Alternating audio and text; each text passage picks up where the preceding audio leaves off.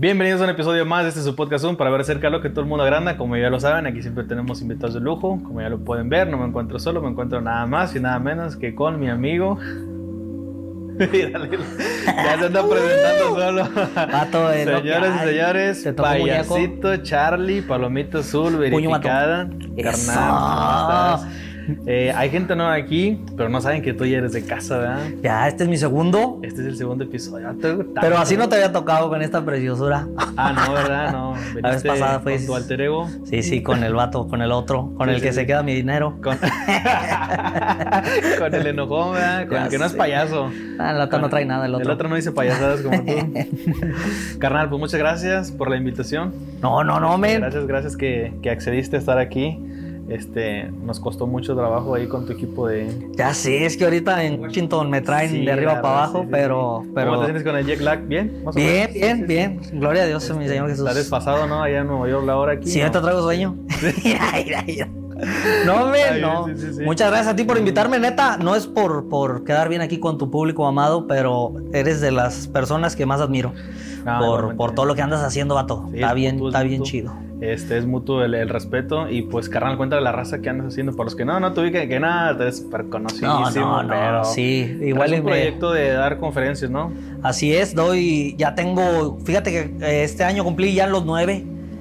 Ya, eh, ahorita en el ¿nueve 2023, nueve años dando conferencias, No vato. manches, tú ya es bastante. Es un ¿Qué aguante tienes, la Ya, neta? ya, ya tengo.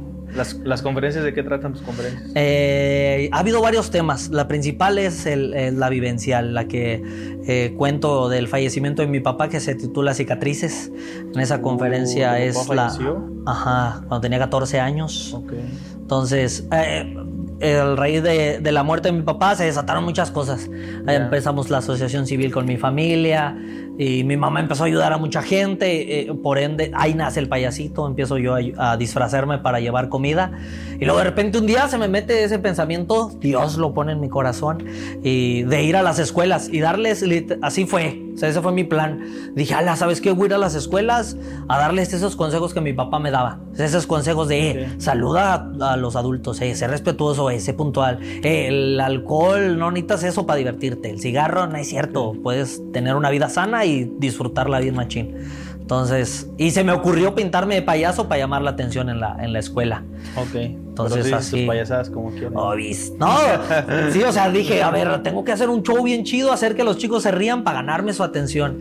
Y hasta la fecha, después de nueve años, esa es la misma fórmula. Hoy ya tengo otras conferencias acerca del acoso escolar, acerca de las adicciones, conferencia para padres, de valores, voy a kinders, voy a chorros, voy desde kinder hasta universidad y, y también para padres. Entonces ya manejo un catálogo grande de, de pláticas, de conferencias, pero siempre esa es la misma dinámica que trato. De al inicio de la conferencia algo bien botana para ganarme su atención y luego ya entrar como que a esos temas serios que, que a veces son complicados tocar. ¿Y cómo es el proceso, por ejemplo, para invitarte a una conferencia? ¿Cómo- quién, quién te invita? ¿Cómo Mm, Ahí están mis números 834-255-4643. ¿Tiene algún costo o algo?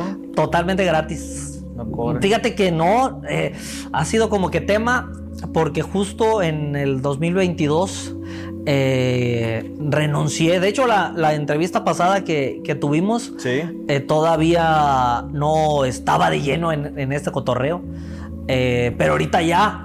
O sea, hace un año renuncié a mi trabajo y dije, ya, voy a vivir de esto. Y era tema complicado porque, pues sí me gusta, pero como no, nunca he cobrado ninguna conferencia, pues no, no se me retribuía nada. No te genera un ingreso. No, la, eh, luego, hay cuenta que me aventé así enero, febrero, marzo, hasta junio, medio año, y yo iba y chapoleaba solares para poder sacar dinerito, pero para seguir dando conferencias. Para tu ese año que renuncié de mi trabajo. Pero luego un amigo, eh, de hecho, eh, uno de tus invitados, este Lalo Escobedo. Ok. Él Saludos. me dijo, Este, el episodio de Lalo Escobedo, para cuando salga el tuyo, acaba de salir. ah, mira, bueno, el episodio pasado, El episodio pasado.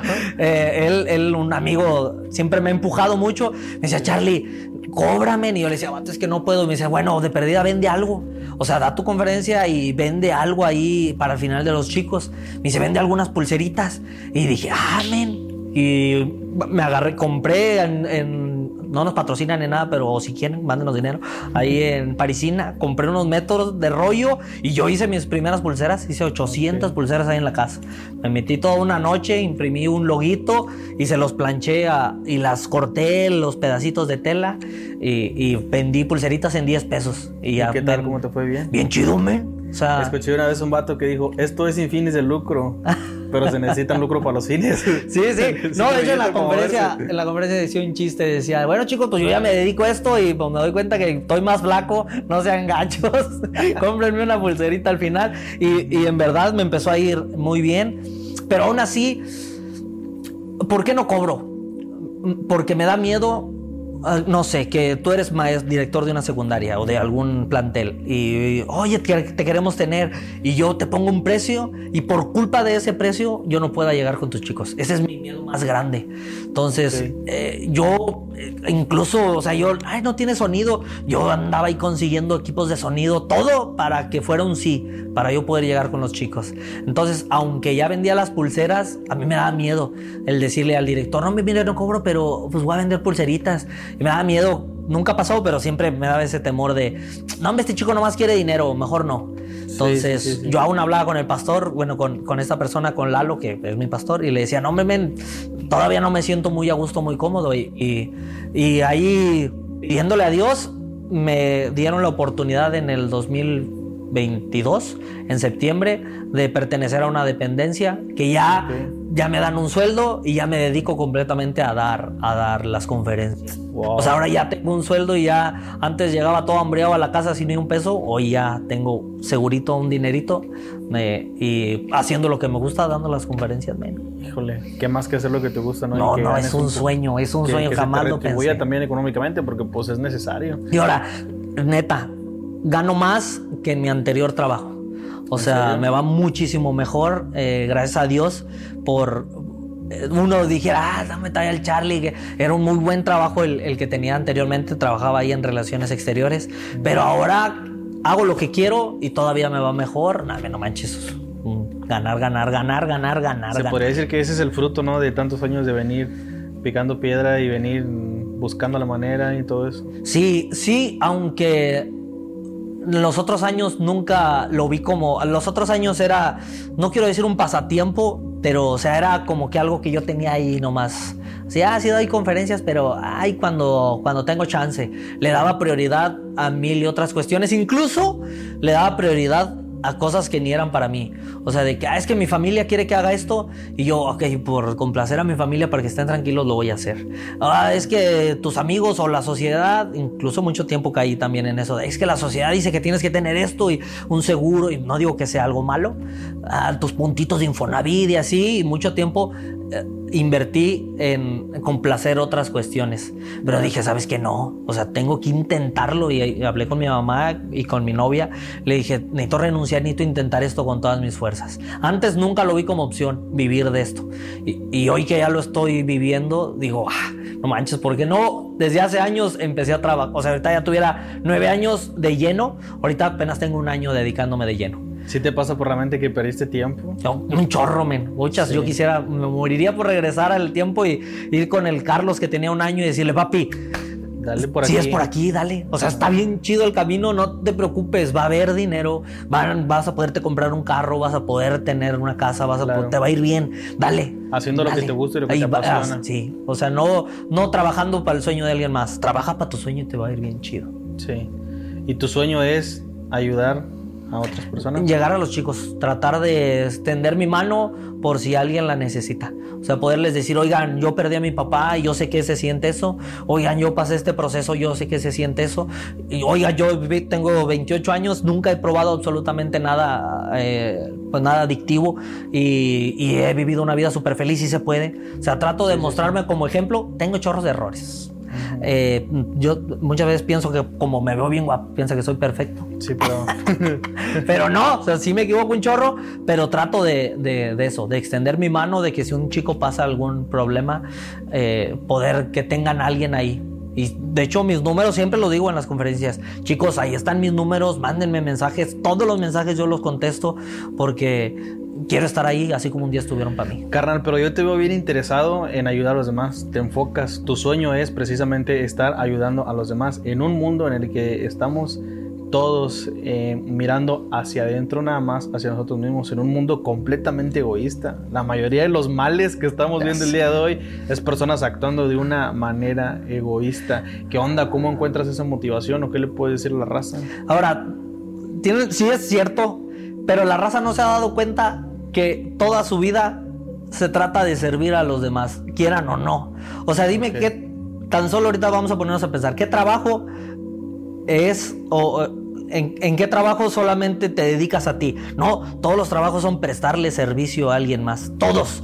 El, desde la persona que maneja un micro, ¿qué hace? Ayuda a que otras personas lleguen a su destino. Cualquier trabajo. Todos los trabajos es ayudar a alguien más en algo que no está dentro de su posibilidad. O facilitarle algo a alguien. que haya algo que, que, te retribuyan con dinero es una cosa. Pero esa es la naturaleza de los seres humanos. Hacer que la vida de alguien más sea más fácil. Y eso es lo único que está en mi mente. Ahora, si tienes razón, vivimos en una sociedad donde lamentablemente no estamos acostumbrados a, esta parte de hacerlo sin, sin algo a cambio. Entonces, oye, que yo te presto ese servicio, pero dame tú, dime tú qué me das. Entonces, sí vivimos en esa. Lamentablemente, incluso desde niños, yo cuando estaba niño, mi mamá nunca nos inculcó eso. Ya hasta cuando crecimos y fallece mi papá, y pasamos una necesidad bien tremenda, nos dimos cuenta que muchas familias pasan demasiada necesidad. Y hoy yo ya no puedo dormir sabiendo que hay un niño que se durmió sin, sin cenar o incluso sin comer en todo su día. Hoy yo ya no me puedo dormir tranquilo sabiendo que alguien eh, lo, jamás en su vida ha festejado un cumpleaños. Pues imagínate, no, no puedo, con esas cosas, con esas cuestiones me, me, duelen. Y a todos a los que les digo, oye, men, ayúdame esto, todos ayudan, nada más no tenemos la cultura. O sea, en México no está la cultura una de... iniciativa, pues. Ajá. Pero la neta, o sea, yo a todos mis amigos, oye, quiero organizarle una piñata a este niño que no tiene. Todos siempre me dicen que sí. Nadie me ha dicho, no, no, esto es lo mío. O sea, ah, sí, Charlie, te ayudo. Y ya cuando están ayudando y cuando ven la sonrisa y cuando ven lo que hicieron, se ganchan. Este rollo también es adictivo, men. Ayudar a otros. Te, llena mucho el ver a una persona que ayudaste. Charlie, yo te sigo obviamente en todas tus redes sociales. Cada, cada que publicas algo, ahí estoy reaccionando. Soy tu fan, obviamente. Y hace poco, de hecho te invité, te volví a invitar otra vez porque me llamó mucho la atención. Estabas en la concha acústica, Paseo Méndez, En, el video. Fue muy corto, no me acuerdo del 100%, pero me llegó mucho.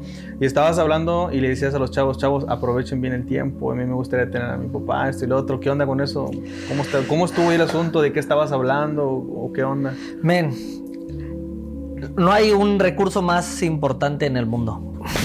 Men, sí. para mí es uno de los temas más importantes. Eh, el recurso más importante que tenemos los seres humanos no es eh, el dinero, no son las criptomonedas, no es el petróleo. Y me, duele que, como sociedad estemos tardando tanto en, entender el recurso más hermoso y más preciado que tenemos y que debemos atesorarlo, el tiempo. No, es lo único que no podemos generar. O sea, dinero, ahorita 500, y mañana haces, vendes algo y sale. y sale. Sí, energías, oh, que hoy anduve para arriba, para abajo. Pues mañana te cuestas todo el día y al otro día lo recuperas. Incluso, fíjate, ahorita eh, estaba viendo un cuate que está haciendo un régimen bien machín para hacer que su cuerpo eh, rejuvenezca, por decirlo de una manera, pero aún ni con eso él va a poder eh, regresar el tiempo. O sea, el tiempo que ya tiene, todo el tiempo que tenemos es lo que tenemos y se acabó. O sea, no podemos generar. Carlos Slim, mi tío, aunque tenga toda la lana que tenga, o sea, el cuate jamás va a hacer que su día tenga 25 horas. Jamás. Jamás, jamás. Él tiene las mismas horas que yo. Él tiene los mismos minutos que yo. Ahora, lo que él hace con su tiempo es muy diferente. Y ahí es donde entra, donde entra la diferencia o donde entra lo peligroso en que me, entristece que veo una sociedad o veo jóvenes, incluso adultos, niños que, no le toman la seriedad a esto del tiempo. O sea, o sí, dinero X, ah, pero desperdiciar tiempo para mí es lo más peligroso que, que podemos hacer. Porque te digo, no lo podemos recuperar con absolutamente nada. Y, esto lo entendí cuando, cuando falleció mi papá. O sea, si yo hubiera entendido esto, hubiera vivido muy diferente. Hubiera aprovechado a mi papá de una manera muy, muy distinta. Pero pues no, viví como si él hubiera, hubiera nunca se hubiera muerto. así vivía yo pensando, ah, mi papá va a estar hasta viejito. Pues mañana lo voy a ver. Mañana lo voy a ver, ahí va a estar. todos los días que me levanto ahí está, ahí tiene que estar. Pero llegó el día que no estuvo y me dolió un chorro. ¿Falleció de manera prematura? Un, un accidente, lo atropellaron. 34 años tenía, iba para su trabajo en su bicicleta. No fue una enfermedad, no fue algo así. Un domingo, un lunes me sacan a mí de la escuela para darme la noticia de que, de que ya no estaba con nosotros. Por eso, ese es el contexto del por qué hablas de que pensabas que lo ibas a ver. sí, o sea, ahí mi chip se me cambió porque no solo pensaba en mi papá y, hola, ya no, y todo el tiempo que desperdicié y las veces que me dormí enojado con él, men. O sea, eso me agobió muchos meses. Después de la muerte fue como de, Carlos, tantas veces que te sordeabas que tenías tarea e incluso llegabas a mentir. No, me pa, no puedo ir a trabajar contigo ahora el sábado en la mañana. Vamos, hijo, a trabajar. Pa, tengo chorros de tarea. Bueno, y él se iba a trabajar o a, algún partido o algo y yo me quedaba para quedarme acostado viendo la tele, O sea, y yo digo, Carlos, todavía tienes una tele, pero ya no tienes a tu papá. No, ya no tienes ese tiempo con él. Y fue algo que me agobió un chorro y al igual en mí, porque nació ese pensamiento de decir, ¿y yo cuándo me voy a morir tú? ¿Y si yo también me muero a los 34? ¿Y si yo me muero a los 20? ¿Y si yo me muero a los 25? Que no puedo desperdiciar mi tiempo. No, y, se me metió un chip que, cambió mi vida bien machín. Que, que, me ayudó bastante en, en, no desperdiciar. En decir, oye, no me, voy a acostar o voy a... De hecho, tal vez sea algo malo, pero hasta la fecha batallo para dormirme las tardes. O sea, porque digo, ay, me va a costar un rato, me voy a dormir. Y digo, no, Carlos, a ver, aprovecha el día. Sal, haz, háblale, eh, lee algo, ponte a practicar tu instrumento, aprovecha, porque... En tu perspectiva muy personal, ¿cuál sería una buena manera de aprovechar el tiempo? ¿O cuál crees tú que sea la mejor manera de aprovechar el tiempo? ¿Estás listo? ¿Vale? ¿Están listos? La mejor manera, siendo feliz, men. Ah. Simplemente eso. Si no estás siendo feliz, estás desperdiciando tu tiempo. No, no, no hay, ah, es que la, la, vara, la medida, ahí está la vara y la medida. Ah, que es que yo, mi carrera universitaria, ah, es que yo, mis amigas, mis amigos, si no te está haciendo feliz, no, por ahí no la estás regando bien machín. Y cuando seas grande te vas a arrepentir bien machín. Vas a decir, ¿qué andaba haciendo? A mí ni me gustaba el fútbol y hoy me sentaba a ver horas, pero para encajar Ay, es que a mí no me gustaban las fiestas y... Pero para encajar, nunca fui feliz. Es que mi mamá me obligó a estudiar esto, pero no, nunca fui feliz. Ahí es, aprovechas tu vida cuando estás siendo plenamente feliz. Y, o sea, cuando vives tu vida bien machín. Y mucha raza no. O sea, vive... Cuando haces lo que te gusta, lo que te apasiona. Sí, y era algo, digo, que, que lo hablábamos ahorita, que aunque yo lo pienso, está bien difícil. O sea, a dejar todo, todo, todo a un lado. Incluso hace rato ah, pensaba, si tú supieras, men, si tú que estás oyendo esto supiera, ¿cuándo te vas a morir? No, te aseguro que no, es, no hicieras muchas de las cosas que hoy haces.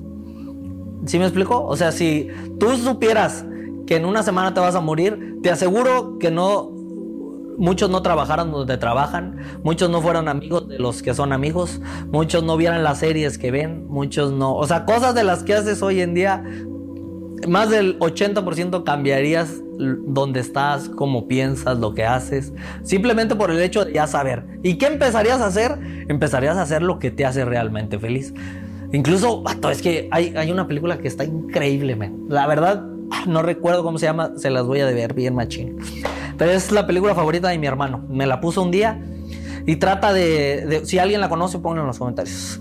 Eh, trata de una, de una mujer que ahorró toda su vida Ella no quería gastar nada. Ella cocinaba algo bien rico, nada más le tomaba foto, pero no se lo podía comer porque decía, no, es que no es el momento. Tenía un vestido que le encantaba, pero decía, es que no he encontrado el momento para ponérmelo. Y había un chico, trabajaba en una tienda, y había un chico que le gustaba, pero nunca le hablaba porque decía, no, no, y si le hablo y no, no, no, mejor no, mejor mañana, y mejor mañana. Y, y tenía un álbum donde me encantaría conocer esta ciudad, me encantaría quedarme en este hotel y tenía recortes y decía, no, no, pero no tengo que ahorrar y no. Sino que un día le habla al doctor y le dice, ¿sabes qué? Tienes una enfermedad terminal. En un mes vas a colgar los tenis bien machín y ahí te ves. Y la chava dijo, va, renunció, eh, vendió su casa, vendió todo, se fue a quedarse al hotel de sus sueños, conoció al chef de sus sueños y empezó a vivir feliz. Empezó y está bien padre la película, está muy bonita, porque al final, ya el spoiler me vale. Pues ya, ya, ya, ya, ya, la conté todo, ya. Es una morenita, sí, ¿no? Sí, es una morenita. Y que al final la chica, pues no, resulta que no. Pero terminó con el chico que quería, terminó cumpliendo todo, sus sueños. Y así es, men. O sea, chorros de raza que se muere. Hay mujeres que señoras que se mueren sin haberse puesto el vestido que tanto soñaban, por estar esperando el momento ideal. no, no manches. Sí, ahora muchas de las personas que tienen un sueño, a lo mejor, digo, es muy acertado tu comentario sobre el hecho de ir y comenzar a hacerlo ya, o sea, a como puedas. Ah, puede sonar hasta cierto punto irresponsable por el hecho de que hay personas que tienen un sueño que no lo pueden realizar, a lo mejor porque tienen familia o no tienen trabajo, no tienen lo económico, etcétera, etcétera no es que abandones todo completamente, sino que simplemente te pongas en marcha, ¿no? Tu plan, tu sueño. Es, por ejemplo, tú tenías un sueño y era vivir de lo que te gusta, de lo que te apasiona. Para llegar a ese punto, estuviste viviendo dos vidas prácticamente, ¿no? Tu vida laboral, que era, no, a lo mejor no lo que mm, sí te gustaba, pero no te apasionaba como tal, pero sabías que era necesario hacerlo para poder llegar a cumplir tu sueño. En mi caso, yo actualmente tengo un trabajo que, no, me, no me molesta ni nada, me gusta mi trabajo, lo hago con excelencia, pero sé que esa no es mi meta, que ese no es mi fin y no es mi sueño como tal. hay, mi sueño tiene mucho que ver con precisamente con esto, con lo que estamos haciendo eh, el día de hoy, pero en camino hacia ese cumplimiento, por lo menos ya me puse en marcha y entiendo, por ejemplo, yo soy padre de, familia, tengo responsabilidades, tengo que ser proveedor para mi casa, entonces tengo que generar otro trabajo, entonces yo también, yo estoy con mi, por una parte, voy en la mañana, cumplo con mi trabajo, con mis tareas, eh, avanzo la milla extra, lo hago con excelencia, con amor, pero no es lo que me, me apasiona. Aparte, estoy también poniendo todo lo que pueda y todo mi esfuerzo por un sueño. Entonces no es imposible, es simplemente tener las ganas de querer hacerlo y poner en más y no posponerlo más y comenzar a hacer lo que puedas con lo que tengas y en el camino todo se va a ir acomodando, creo yo, ¿no? Sí, sí. Digo, ahorita me apasiona, es que yo me apasiono irme chido. Sí, sí, sí, raza, no, a ver, no renuncies, aguanta. Todavía no se acaba, estamos apenas vamos empezando. Aguántala, aguántala. Este. Había sí, estaba a punto de firmar la renuncia. cuélgale, cuélgale, dile que sí vas mañana a jalar.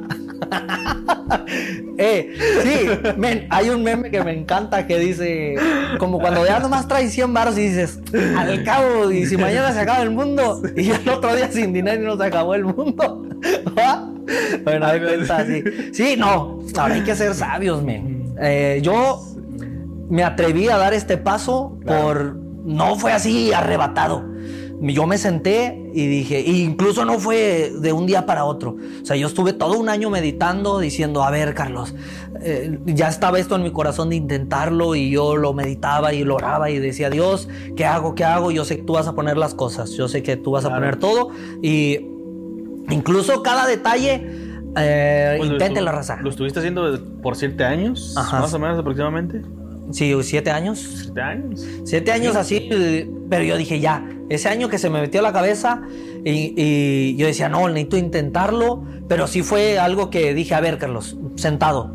Y te lo digo, men, abiertamente, sin, sin ningún problema. Si yo hubiera estado casado y con hijos, estoy seguro que tal vez no lo hubiera hecho. De un 80% seguro. Porque ese fue uno de mis grandes motivadores, el decir, a ver, Carlos, eh, no estoy ahorita todavía no estoy casado, no tengo hijos, si no resulta y un día no traigo dinero, pues, no pasa nada, yo me aguanto el hambre y ya. Pero hubiera sido una cuestión muy diferente, así hubiera tenido a mi esposa y si yo soy el proveedor y yo tengo a mis hijos y la escuela y están sus uniformes y está esto, y hubiera sido, a ver, a ver, a ver, tranquilo. Hubiera sido tal vez un proceso más lento, que aún así lo hubiera intentado, pero ya de una manera. Es mi caso tener que intentarlo. Sí, sí, claro, claro. O sea, pero ah, es que luego nos generamos excusas y eso es donde yo me peleo, donde... Es el punto aclarar, ¿no? Es que yo acabo bien cansado, es que yo el trabajo y es que... A ver, papito, tiempo hay. a ver, dime la última serie que viste. ahí está. ¿Cuánto duró? ¿Cuánto tiempo le ¿Cuánto tiempo te aventaste ahí? Sí, claro. Ah, pues tanto. A ver, tiempo hay. Sí, sí. Tiempo, tiempo siempre hay. Y, es lo que tenemos, o sea, y, es ahí es donde está mi problema, donde el tiempo que desperdiciamos en, en estos aparatos. Yo, de hecho, hace poquito me pasó algo bien botana. Yo siempre en mis conferencias les digo a los chicos que mm, yo tengo restringido mis redes sociales. O sea, aquí mi celular solamente me deja estar media hora en Instagram y media hora en Facebook.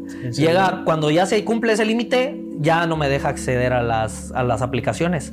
No, yo no quiero estar toda mi vida aquí en este aparato. Yo quiero ver a las personas reales que un día no van a estar. Y yo quiero vivir aquí porque un día aquí no voy a estar. Entonces, hace muchos años yo decidí eso y no. Y un amigo, yo siempre veo las conferencias y un día estaba comiendo con un amigo y me aparece la restricción. Mi amigo, no manches, es neta. Le digo, no voy y digo mentiras. Es, es real. Así te Sí, o sea, porque tal vez uno no nos damos cuenta, men. Ay, cinco minutitos ahorita, al rato en el baño dos, al rato allá, y ya le aventaste dos horas, men, al día. O sea, tiempo hay. Nada más hay que saberlo administrar. Y prioridades. Tengo a mi familia, va, la familia siempre va primero, men. Yo soy protoreto yo creo, men, que la familia, la familia, la familia es primero, no. Que cualquier cosa que hagas, men, oh, yo ando cumpliendo mis sueños. Y tienes ahí a tu familia rombada. Sí. No eres una buena persona para mí. No bañes. Cálmate, papito. Tú tienes. Hay prioridades. Tienes una responsabilidad. Trajiste a alguien al mundo, tienes una responsabilidad. Y ya Ah, tenías tus sueños. Híjole, lástima, papito. ahora tienes que aprender a, a, malabarear palotitas, porque ahora también eres papá y no tienes que soltar esta. Y te, te la quieres rifar y desvelarte y hacer y luchar, tienes todo el derecho. Pero jamás soltando esto, jamás soltando prioridades, que son la familia, men. La familia siempre tiene que ser. incluso yo cuando tomé esta decisión, no, a pesar de que yo soy un joven independiente, o sea, yo trabajo, yo me, compro todo, pero aún así yo lo consulté con mi mamá. Le dije, mamá, ¿cómo ves? Quiero renunciar.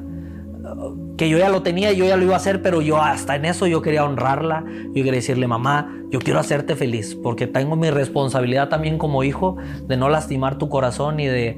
Y mi mamá me dijo, yo creo bien machín en ti, dale hijo dale y te voy a apoyar. Y, si, y en varios meses que se me atoró, que de plano no me salía nada, mi mamá me ayudó. A mis 27 años, ella, mi hijo, ahí le va poquito de dinero.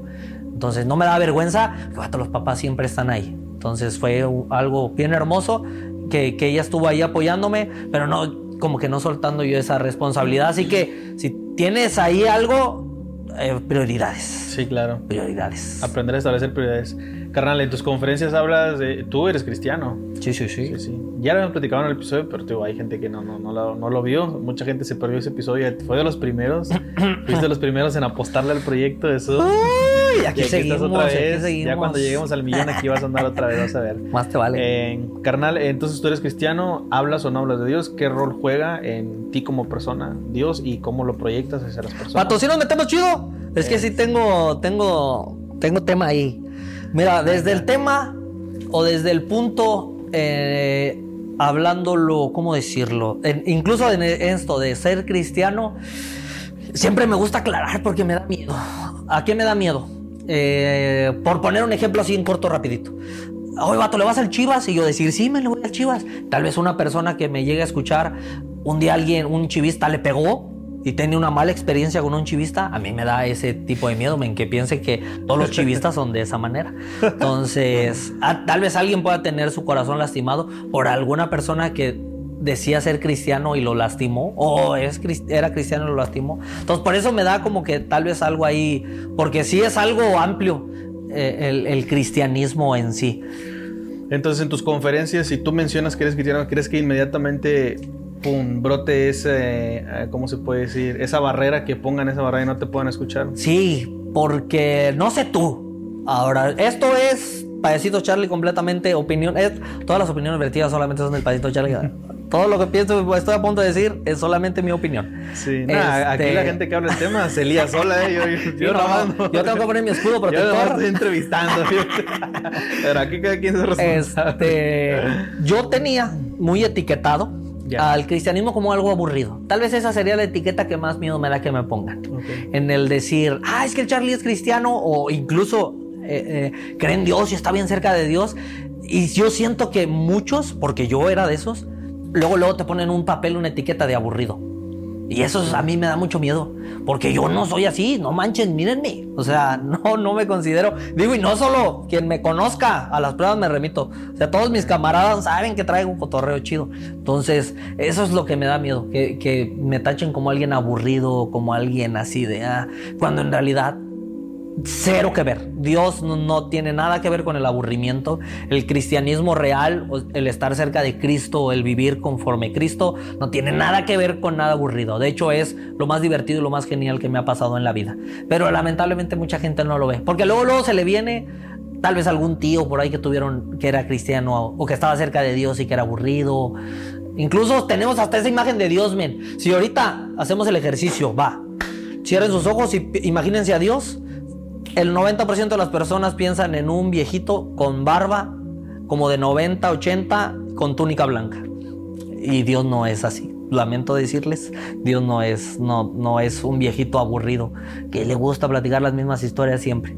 No. Entonces ahí es donde a, mí me hace como que ese clic. Donde me cuesta decir que soy cristiano porque me da miedo que piensen luego, luego en eso. Sin embargo, te apasiona mucho el proyecto. Oh, no, me, a mí me a proyectar a Jesús, proyectar tus creencias. Entonces, ¿de qué manera lo haces? Obviamente, me queda más claro que no lo haces de la manera convencional y de la manera que todo el mundo estamos pensando, o la mayoría por tradicionalismo lo hacemos. Tú lo haces de una manera más ambigua. Vamos a ponerle ese esa etiqueta un evangelio más ambiguo, o sea, que tiene otras formas de interpretación o de, proyectarlo. ¿Cómo lo haces? Eh, eh, eso es lo más difícil, el romper eh, justo esa palabra que dices, las tradiciones.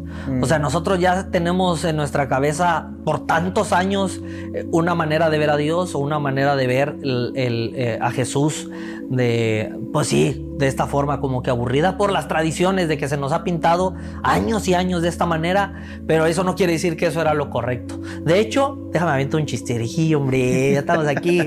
que está bien bueno, porque habla acerca de esto, men, de las, de las tradiciones. Que cuenta la leyenda, cuenta que era una señora que no sé si te lo he contado, ojalá no para que te rías. Si no, como que ya ríete, como si te, si te da risa. Era una señora que era un matrimonio que a la señora su receta secreta eran las mojarras. Ella preparaba y a su esposo le encantaba. Decía, vieja, o con esos términos ya machistas ya no. Amada esposa mía. Ay, porque hay que adoptarnos. Amada mía, eh, prepárame una mojarrita. Así esas las que te quedan bien ricas que tú nomás sabes hacer. Claro que sí, viejo. Y se la preparaba. Y, pero la señora le mochaba la cabeza y la cola a la mojarra. Entonces el viejo le decía, amor, ¿Por qué se la quitas? Eso se come, está rica la colita, así frita, así dorada. Amor, así me enseñó la receta mi mamá y te aguantas. Yo la necesito hacer así exactamente para que me quede igual.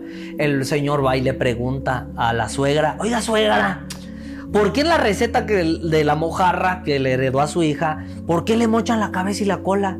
Ay, hijo, no sé, eh, mi mamá también así me enseñó la receta y para que sepa así, así tiene que ser. Ah, todavía estaba viva la, viejita y va a la casa, el vato viene arbendero como yo, Va a la casa con la viejita y le dice, señora, oiga, nomás una pregunta. ¿Ya ve la receta de las mojarras de su familia tan famosa? Oiga, ¿por qué le mochan la cabeza y la cola?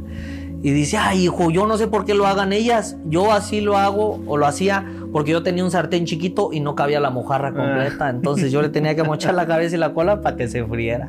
Entonces, pato, chorro de cosas que hoy hacemos es simplemente porque nuestros papás ya viene el molde o nos lo enseñaron. El preset ya, ya viene algo predefinido. Y en realidad nos deberíamos de detener y decir, a ver, ¿por qué estoy haciendo? ¿Por qué estoy creyendo lo que creo? La famosa frase de Ulises, claro, sí, sí, sí. ¿Por, qué crees lo que crees? ¿Por qué crees lo que crees? Aquí vamos a ponernos ahorita a filosofar.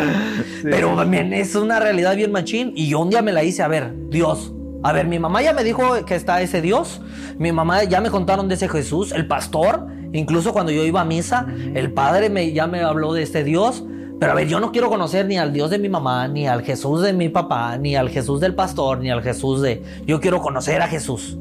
Y yo empecé a tener esa relación al igual después del, del fallecimiento de mi papá. Porque cuando fallece mi papá, también me nace esa duda. ¿Y si no me voy al cielo, men? O sea, yo dije, a ver, yo, yo realmente no, no, yo vivo a Dios o vivo mi cristianismo o vivo a Jesús como me dice mi mamá y como me dice el pastor. Pero porque ellos me dicen, ¿y si ellos están equivocados? Yo la neta nunca leo la Biblia. O sea, yo me acuerdo a mis 14 años yo llegar a pensar esas cosas y yo, ¿y si yo me muero así nomás de repente también me atropellan? Y que llega al cielo y no, papito, así no era el cotorreo. ¿Para qué le crees a tu mamá? Era puro rollo. ¿O para qué? Y yo empecé a leer un chorro la Biblia. Me, apasioné bien machina a leer para tener esa relación genuina, genuina con Dios. Y me ayudó demasiado. O sea, fue literal, o sea, mi vida nací y ese fue el otro punto. Ese fue ese parteaguas de mi vida cuando empecé a tener esa relación con Dios mi relación con Dios. No métodos ni formas, ni es que me dijeron que le hiciera así, ni es que no. Yo oro bien raro, men. Cuando hablo con Dios hablo bien raro, tu perdón, pero sí, no estoy bueno. Tengo, tengo truquillos por ahí medio raros.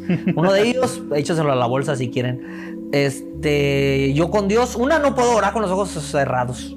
Okay. Yo necesito orar con los ojos abiertos o platicar con Dios, por si no tienes estos términos bien puestos ahí. Entonces, Ah, tampoco no me gusta desperdiciar tiempo. Entonces, a mí me gusta eh, hablar con Dios mientras hago algo. Por ejemplo, cuando estaba en la universidad, aquí nació esto. Yo caminaba a la universidad y caminaba alrededor de una hora para llegar a la universidad. Yo decía, a ver, voy sin hacer nada, voy a ir hablando con Dios. Y la primera vez iba, pero veía que la gente se me quedaba mirando bien feo, porque pues iba como loco, porque si hablo con Dios con la boca cerrada, me distraigo. Necesito hablar, o sea, necesito pronunciar las palabras. Entonces se me ocurrió sacar el cel. Y yo ya iba a hacer una universidad, salía de la casa y como no estoy bueno, literal así fingía que hablaba y marcaba y ya. ¿Qué onda, papá? Sí, no me llamo para... Y ya yo iba platicando con Dios, literal. Y cuando llegaba, no, ya llegué Sí, no me te marco cuando salga, ¿sabes? Ya bien lurias van a decir que estoy. Pero ven, así dice mi relación con él. Ok. O sea, no fue como que un método me dijeron tienes que hacer esto, otro. Yo generé. Una relación muy, muy personal y muy. Súper personal con él. Ok, volviendo a la pregunta. ¿Cómo proyectas entonces a los jóvenes, a los chavos? Si no les hablas directamente que eres cristiano, ¿cómo les proyectas entonces a Jesús? Con lo que soy. Este, todo lo que vivo todo lo que pienso trato de dirigirlo en él. Y de la misma manera, o sea, trato de que los chicos me vean y, lo es lo que soy. O sea, no... Me, de hecho, fíjate que varias veces me han invitado a compartir en iglesias y el, te digo, sin rollos, o sea, de 10 mm, participaciones, prédicas eh, que he tenido, 9, 8 las baso en cosas que he vivido mi familia y yo.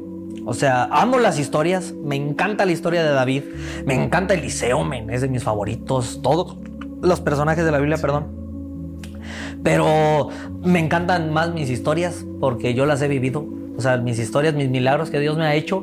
Entonces, eh, para mí decirle a un chico, oye, mira, te voy a platicar de David, mira, él fue un pastor y yo prefiero decirle, mira, yo tenía 14 años, vato, y falleció mi papá. Y sabes, Dios estuvo conmigo y machín y nunca me dejó. Y sabes, mi mamá, yo la vi como ella de repente se encontraba dinero de la nada. Y cuando ocupaba, porque teníamos, somos cuatro hijos, men. Y mi hermana en la universidad, yo en esto. Y yo miraba, yo la miraba que iba y se hincaba. Y al otro día yo miraba cómo de repente le caía dinero de la nada. Y una vez, y otra vez, y otra vez, y otra vez. Y esas historias me apasionan porque yo las viví. Me cuesta platicar, por ejemplo, la de David, porque yo la neta no estuve cuando mató a Goliat. Que la creo y estoy seguro que pasó. pero no la platico con la misma pasión cuando, cuando mi mamá le regalaron un carromen de la nada. O sea, más de 70 mil pesos así. Tenga señora, no la conozco, pero ahí está. A mí en esos momentos yo dije, Dios no manches, eres súper real. Por, por mis vivencias. Entonces, pienso que de esa manera trato de, de mostrar a Jesús. O sea, de como de hecho una, una vez cuando compartí, hasta hice una imagen del Evangelio San Charlie. O sea, es mi evangelio, es mi historia con Jesús. Así como más viene de Jehová, ¿no? O sea, si están rompiendo las vestiduras, nomás tápense ahí donde estén. Este, pero sí, me, o sea, literal una vez eso lo hice. Y dije, miren, amo esas historias, pero la que me sé de memoria y la que les puedo firmar porque yo estuve ahí es mi historia, es mi evangelio. Y es eso, en Mateo es su historia con Jesús. El Marcos es su historia con Jesús. Bueno, yo tengo mi historia con Jesús y eso es lo que proyecto con los chicos. Así con mis felicidades, así con mis errores, porque tampoco me pinto como perfecto, la he regado un chorro, pero me muestro real como soy. Y si en algo les sirve y si en algo puedo ayudarles, excelente. Y siempre mirándolo a Él. Y de hecho ese versículo fue de los que más me motivó para empezar a dar conferencias. Cuando Pablo dijo, imítenme a mí, porque yo estoy imitando a Cristo. Es, Eso es mi resumen. O sea, trato de hacer eso. De, chicos, imítenme, porque yo no estoy siendo yo. Yo estoy imitando a alguien más. Estoy imitando a Jesús. Ok. Ya no son entonces tan descabellados con ese cierre. A ver, ah, ya otra vez, ya cósale ahí, no, ya la rompió. Ya la rescataste, la rescataste, la bajaste de pecho. no, no te creas. Este, y lo de cicatrices, ¿qué onda? Pues que te arruinaría la conferencia, ¿no? Con no, no, no, no, no, de hecho, por ahí está en YouTube, ahí la tengo Ahora, no es lo mismo verla en vivo. para verme en vivo es otro cotorreo, la neta, ¿eh? O sea, si ahorita podrán escucharme, pero invítenme un café. O sea, la neta traigo otro rollo ya en vivo. Ok, a grandes rasgos de, de, de lo que trata. La conferencia de cicatrices, esa es la, la principal. Es la que. Pues tengo... te preguntaba, ¿no? Se vaya a spoilear algo ahí. No, no, no, no, no pasa nada. De hecho. Eh, siempre va mutando, o sea, no, no, no es la misma como tal, siempre le voy añadiendo cosas, pensamientos, incluso hay varias versiones de la misma, o sea, siempre llego a una escuela y veo cómo los chicos conectan más. Tal vez conectan más con, el, con este tema del tiempo, de poder aprovechar y me meto por ahí. Tal vez algo más acerca de las situaciones emocionales y me meto por ahí. O sea, como... Eh, puedo dirigirme a varios puntos, ah, la llevo ahí. Pero en grandes rasgos es una analogía, vamos a decirlo de esa manera, ah, sobre las cicatrices externas. Y así empieza la conferencia hablándoles de las cicatrices externas. Chicos, todos tenemos cicatrices, va. Y ya, pues obviamente ahí los chicos, no, pues sí. Entonces yo les cuento una que tengo aquí en la rodilla que, que, una vez, ya se las cuento bien botana, esa es la parte botana, donde se las cuento para ganarme su atención. Incluso a veces pregunto, chicos, ¿alguien tiene alguna cicatriz? Y ya, no, pues sí. Y ya he, escuchado historias bien locas. Vato, un niño que lo atacó un perro de chiquito y casi se lo traga.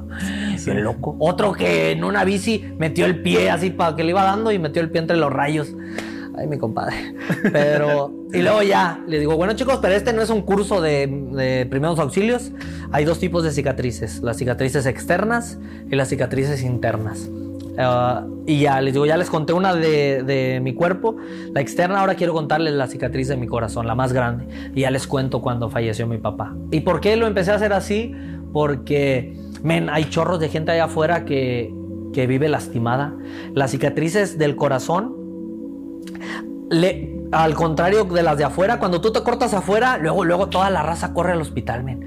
Ay, me estoy desangrando y si tú lo puedes curar, pues aquí con una bandí, con un, algún curita o algo ahí, luego, luego.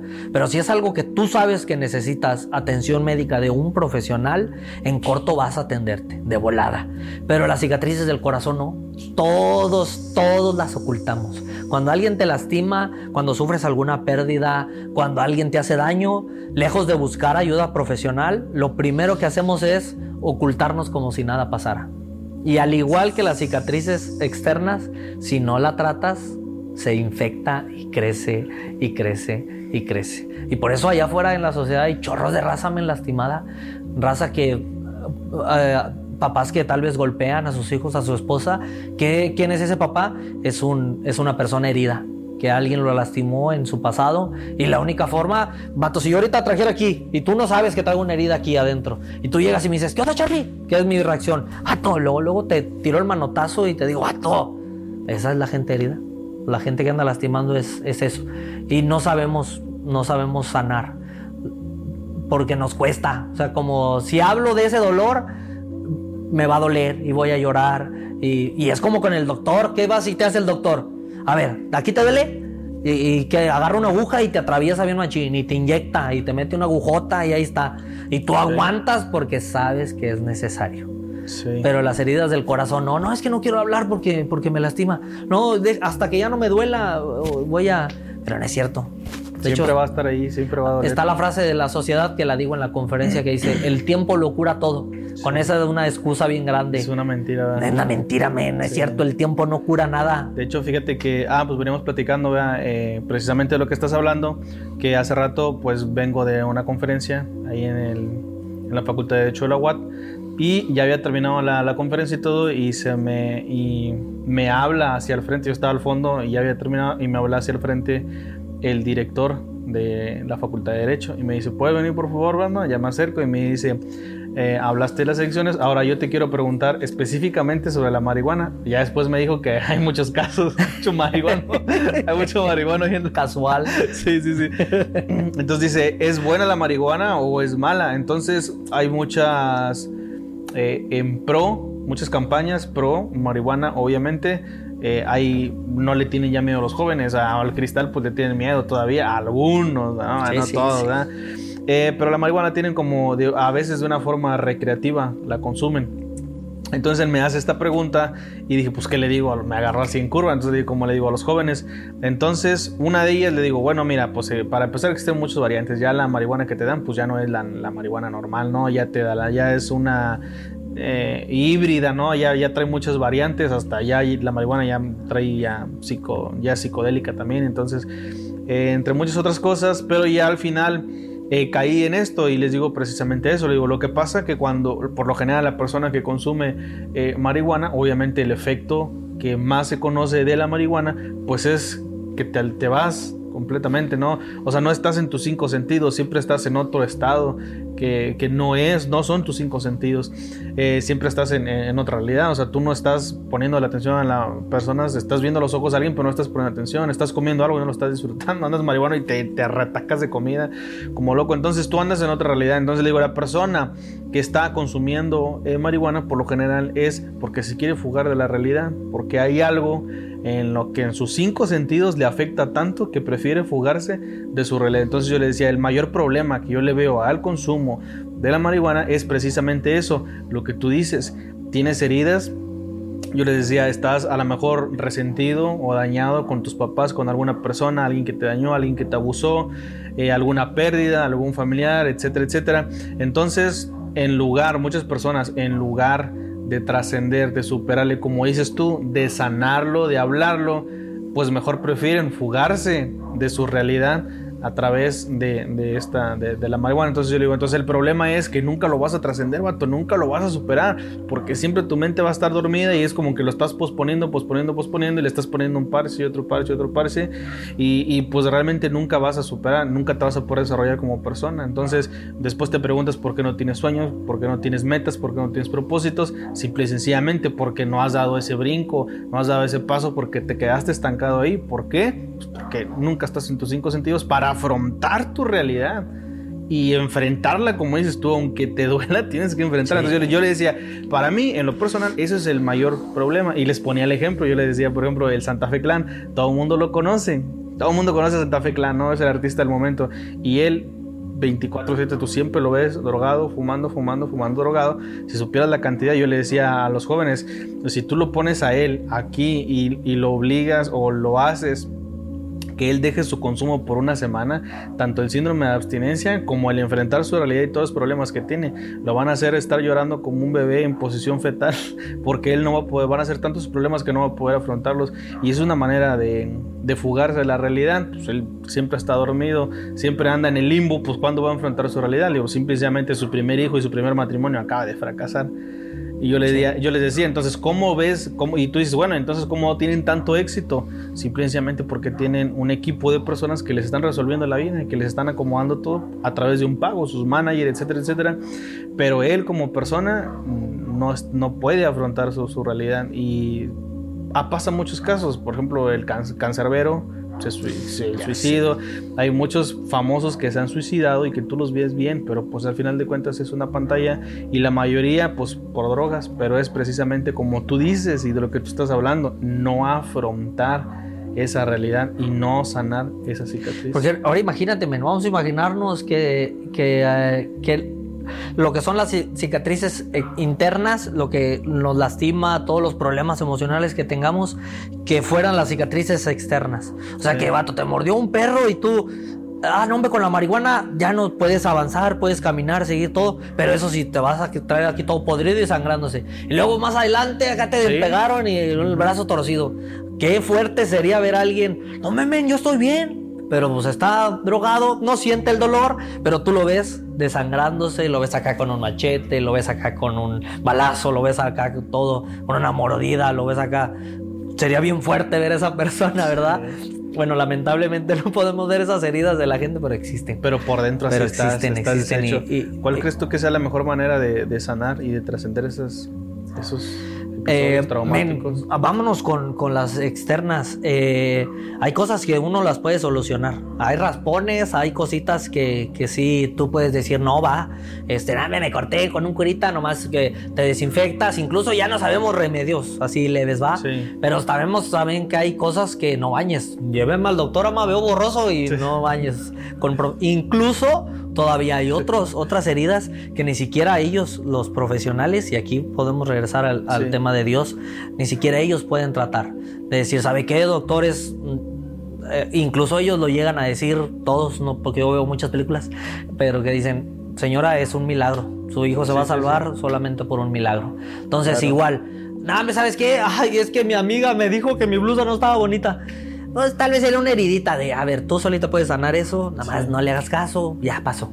Tal vez, ¿sabes que Una niña, alguien abusó de ti, ya ese es un tema muy, muy fuerte de buscar ayuda, buscar algún profesional, ves con algún psicólogo, ves con algún terapeuta, no está mal. O sea, hoy pienso que la sociedad está muy mal visto el, estás, loco, yo, no, yo no estoy loco, ¿por qué voy a ir con el psicólogo? A ver, no, no, tranquilo. O sea, no está mal el buscar ayuda, el buscar algún profesional. Claro. Eh, pero ya si hay un caso en el cual dices, ¿sabes qué? Ya estuve con un terapeuta y no, no hay solución, ya estuve, ahí está mi Dios, que ese sí sana absolutamente todo. Lo digo sin ningún problema. Yo cuando falleció mi papá, eh, me sentía así, me sentía desangrado. O sea, yo sentía literal como si un cuchillo se había metido y llegaba a la escuela y me decían, eh, Charlie, ¿qué onda? ¿Cómo andas? Y fingía, no me ando al 100. Pero no era cierto, o sea, yo todas las noches lloraba y yo le reclamaba a Dios y le decía a Dios, ¿por qué mi papá? allá afuera hay chorros de delincuentes, allá afuera hay raza que secuestra, que mata, que viola. Mi papá nunca tomó, nunca fumó.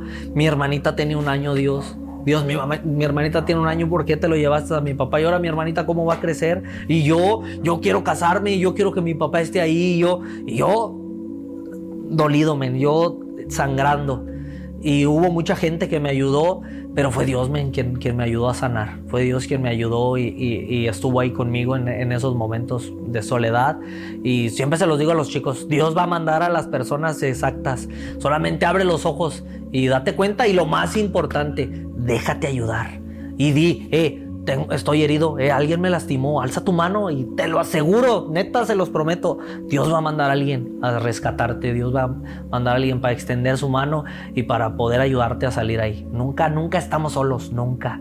Aunque te sientas, no, es que tú no entiendes, Charlie, es que tú no viviste esto y mira, mis papás me dejaron y es que mira, yo me mantengo desde tal edad. No es cierto, siempre ha habido ahí alguien que cree en ti, alguien que te... Siempre, men, siempre Dios manda ahí y Dios siempre está ahí con nosotros claro. No hay más, chiquilín, hay que pues sanar. No, no, no, sí, sí me, quedé sin palabras. Entramos a un tema eh, fuerte, la verdad, pero pues es necesario. Sí, innecesario porque veo una, veo una juventud herida. Veo una juventud que, que pierde el tiempo. Veo una juventud que se deja influenciar por, por malas cuestiones que no llevan a ningún lugar. O sea, me duele incluso temas desde cosas que me motivaron a, las conferencias como el en México el segundo causa de muerte en México son los suicidios o sea cientos un dato bien loco men, que cuando lo leí me, me, traumó mucho en la época de la pandemia eh, 2020 2021 que fue lo, más fuerte, se murieron tres veces más jóvenes por suicidios que por COVID.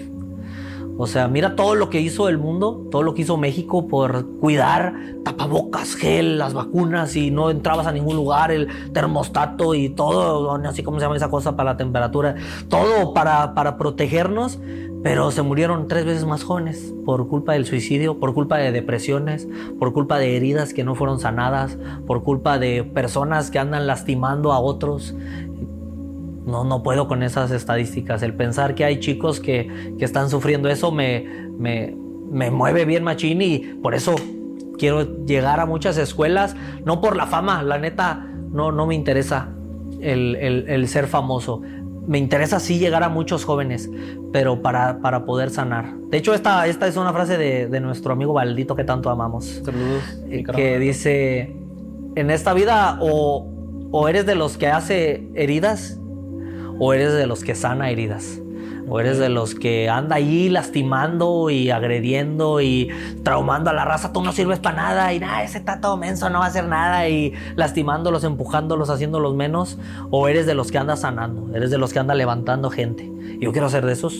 Carnal, y es muy congruente lo que me estás diciendo y yo puedo dar testimonio que es congruente lo que tú estás diciendo con tus acciones. ¿Cuántas conferencias das a la semana? Unas tres o cuatro. Estás hablando de tres instituciones, más o menos cuántos niños o jóvenes. Mira, ahorita nunca, nunca había contado nada, pero hoy que trabajo sí me piden los indicadores o me piden los números como tal. Por ejemplo, en el último trimestre de, del año pasado, noviembre, no, eh, octubre, noviembre y diciembre, cada, cada mes lo cerré como con 3.000 jóvenes, cada mes. O sea, alcancé como unos 6 mil, 7 mil jóvenes. Más aparte de lo que alcanzas en redes sociales. Ajá. Y, por, y esas solo fueron las conferencias que di por parte del DIF, porque todavía en las tardes de repente yo doy, doy aparte. y pues, si por mí fuera, por ejemplo, de hecho, hoy ando bien contento porque en la oficina llegaron con, con varias. Ahorita tengo 18 conferencias para este mes. y pues. más las que se vayan sumando. Y para mí, ven, yo diera una en la mañana, una en la tarde y una en la noche y neta, lo único que quiero es extender esa mano, porque yo un día la necesité. Yo un día estuve solo en mi cuarto llorando porque extrañaba a mi papá y no entendía. Y un amigo me, extendió su mano. Y yo, yo quiero eso, no quiero que nadie se duerma y quiero que ahí estén mis números y quiero llegar a la escuela y que un niño ven, vaya bien deprimido porque está pasando algo y yo estar ahí, sacarle una sonrisa y aparte decirle que no está solo. Claro. Eso, eso es lo que quiero y y así puedo vivir mi vida sin necesidad de una mansión, sin necesidad de nada, pero poder alcanzar a chorros de raza. Eso es lo que a ti te llena. Carnal, pues muchas felicidades, felicidades por esa labor que estás haciendo, por ser congruente. Porque hoy en día hay mucha falta de congruencia. Sí, sí, sí. No es lo mismo decir yo quiero hacer que ir y hacerlo. Entonces, muchas felicidades por esa labor que estás haciendo. Te lo he dicho, te lo digo aquí, te lo he dicho. Eh, eres un ejemplo a seguir para mí y yo sé que para muchas personas. Te admiro y te respeto por eso. Y pues nada, hace poco cuando iniciamos la segunda temporada de Zoom, eh, yo te mandé un mensaje y le dije, te dije, carnal, me abriste la mente de una manera que yo no pensaba. Y eso fue la primera vez, el año pasado, la primera vez. Sí. Grabamos el episodio, nos fuimos a tu casa y nos quedamos afuera en el carro platicando. Nos dado otras tres horas. Me, hiciste un lavado de cerebro, carnal, que me fui. Pero eso sí, durante meses estuve, lo que tú me dijiste, lo guardé en mi corazón, lo estuve meditando en la palabra, en oración, dejando que Dios me acomodara todas las ideas y después de un año dio fruto y fue cuando iniciamos la segunda temporada de Zoom. Y pues aquí vamos ya a la mitad de la segunda temporada y vamos con todo. Uh. Y te mando un mensaje y te dije, carnal, mucho de eso es a raíz de lo que platiqué contigo. No se me olvidó, lo guardé, lo medité y esas palabras Dios las usó para impulsarme. Entonces eres un ejemplo a seguir y hay influencia tuya aquí en este proyecto. Entonces, pues, eh, por eso es un honor que estés aquí, carnal. Y pues yo creo que es momento de despedirnos. Hay una cena ahí que nos está guardando y la neta, nada más por eso vamos a cortar. no, lo dejamos con ganas de más, pato, porque yo quiero estar, chécate, ya aquí vamos a firmar. sácate una nueva servilleta. Todas las temporadas, men. Porque, Pato, no pares esto. Yo sé que a veces está bien difícil. Eh, yo lo viví mucho, men. El, cuando daba conferencias y de repente yo decía, ah, no me está resultando o no, o algo. Porque pues así es. O sea, no todos los días son, son chidos. De todos los días llueve, dice la gente. Sí, de repente hay días, días, días oscuros, días grises, pero está en no rajarse. Es parte del show, ¿no? Y saber que, que va a salir el sol siempre sale el sol, siempre, siempre sale el sol. Y, algo, esto es lo que estás haciendo, está increíble, Está increíble y aunque no veas, ahorita muchos me pueden ver y decir, ay, Charlie anda ya y que la escuela y ya subió fotos con esta. Men, pero pues, son nueve años y yo hace nueve años estaba en un salón con 15 alumnos y sin nada de dinero y sin cosas o sin saber nada, pero sabía que quería hacer eso. Y no quité el dedo de renglón y, incluso me arrepiento de no haberme esforzado más, pero hoy le estoy echando chorros de ganas y trato de, darle, dale men, porque la neta está bien increíble esto. Pues la palabra dice, no nos cansemos pues de hacer el bien, porque a tiempo llegaremos a... ¿Por qué te diría que no te canses de hacer el bien? Pues obviamente porque Dios sabe que hacer el bien es cansado a veces. te cansas te cansas de hacer el bien. Por eso nos dijo, ahí, no se canse. Ahora de repente voy a conferencias y los huercos veo que como si les entrara aquí por allá. Pero digo, no, yo fui uno de ellos y la semillita ahí está. Ahí está, carnal, ahí está. Ahí está. Así que va todos estos episodios, aunque entonces no llegan a millón, pero al rato, al rato, men. A saber que sí. Carnal, muchas gracias. Raza, nos despedimos. Despídete, Charlito. Muchas gracias, chicos. Los amo mucho y los, y los quiero ver trufar. ¡Ay!